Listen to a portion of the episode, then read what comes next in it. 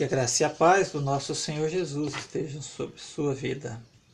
Leitura no livro de Isaías, capítulo 43. Mas agora, povo de Israel, o Senhor Deus que os criou diz: Não tenho medo, pois eu os salvarei. Eu chamei pelo seu nome, você é meu. Quando você atravessar águas profundas, eu estarei ao seu lado, e você não se afogará. Quando passar pelo meio do fogo, as chamas não o queimarão. Pois eu sou o Senhor seu Deus, o Santo de Israel, o seu Salvador. Dei como pagamento o Egito, a Etiópia e Seba, a fim de que você fosse meu. Para libertar você, entrego nações inteiras como o preço de, de, do resgate, pois para mim você vale muito. Você é o povo que eu amo, um povo que merece muita honra. Não tenho medo, pois eu estou com você. Do leste e do oeste levarei o meu povo de volta para o seu país. Ordenarei ao norte que os deixe sair e direi ao sul que não os segure. Dos lugares mais distantes do mundo, deixem que os meus filhos e as minhas filhas voltem para casa. Todos eles são o meu próprio povo, eu os criei e lhes dei vida, a fim de que mostrem a minha grandeza. O Senhor Deus diz: Tragam o meu povo para ser julgado. Eles têm olhos, mas não veem, têm ouvidos, mas não ouvem.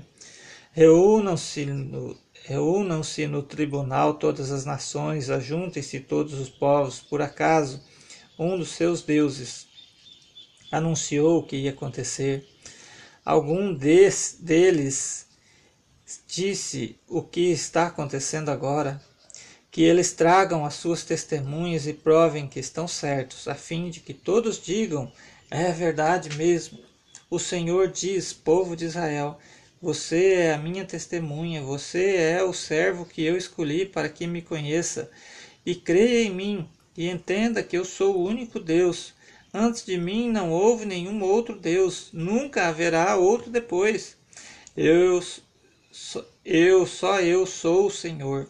Somente eu posso salvar vocês. Fui eu quem prometeu salvá-los e de fato foi isso que fiz. E vocês são testemunha de que não foi, de que não foi outro Deus que fez isso. Eu sou Deus e sempre serei. Ninguém pode escapar do meu poder e ninguém pode desfazer o que eu faço. O Senhor, o Santo Deus de Israel, o Deus que salva diz a seu povo: Por causa do meu amor por vocês, enviarei contra a Babilônia um exército que conquistará a cidade, e os gritos de alegria dos babilônios virarão choro. Eu sou o Senhor, o Santo Deus de vocês, o Criador de Israel, o seu Rei. Há muito tempo o Senhor abriu um caminho no mar, uma estrada no meio das águas perigosas. Ele derrotou um poderoso exército, um exército de carros e cavalos de guerra. Eles caíram para nunca mais se levantar. Acabaram-se como um pavio que está se apagando. Mas agora o Senhor Deus diz ao seu povo: não fiquem lembrando do que aconteceu no passado, não continue pensando nas coisas que fiz há muito tempo, pois agora vou fazer uma coisa nova, que logo vai acontecer, e de repente vocês a verão. Prepararei um caminho no deserto e farei com que as estradas passem em terras secas. Serei louvado pelos animais selvagens, pelos chacais e pelos avestruzes, pois farei com que chorrem fontes no deserto e com que rios corram pelas terras secas, para dar de beber ao meu povo escolhido.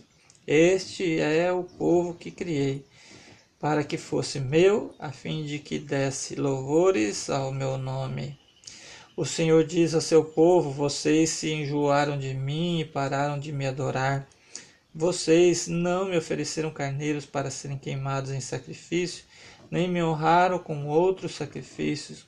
Eu não os obriguei a me apresentarem as ofertas de cereais, nem fiquei exigindo que me oferecessem incenso. Vocês não foram obrigados a comprar plantas cheirosas para apresentá-las a mim e nem tiveram de me oferecer a gordura dos animais para me agradar. Pelo contrário, vocês me cansaram com seus pecados, me aborreceram com as suas maldades. Mas eu, eu mesmo sou o seu Deus e por isso perdoo os pecados e os esqueço. O meu povo se meu povo, se você tem uma causa contra mim, vamos juntos ao tribunal. Apresente as suas provas e veremos que se você tem razão. O pai da sua raça pecou, os seus profetas também pecaram contra mim. As suas autoridades profanam o meu templo. Por isso eu deixei que Israel fosse destruído, deixei que o meu próprio povo fosse humilhado. Vamos grifar. Olha, versículo 25. Mas eu mesmo sou o seu Deus. E por isso perdoo os seus pecados. Eu os esqueço. Meu povo, se você tem uma causa contra mim, vamos juntos ao tribunal. Oh Deus, hein? Olha aqui, apresente suas provas.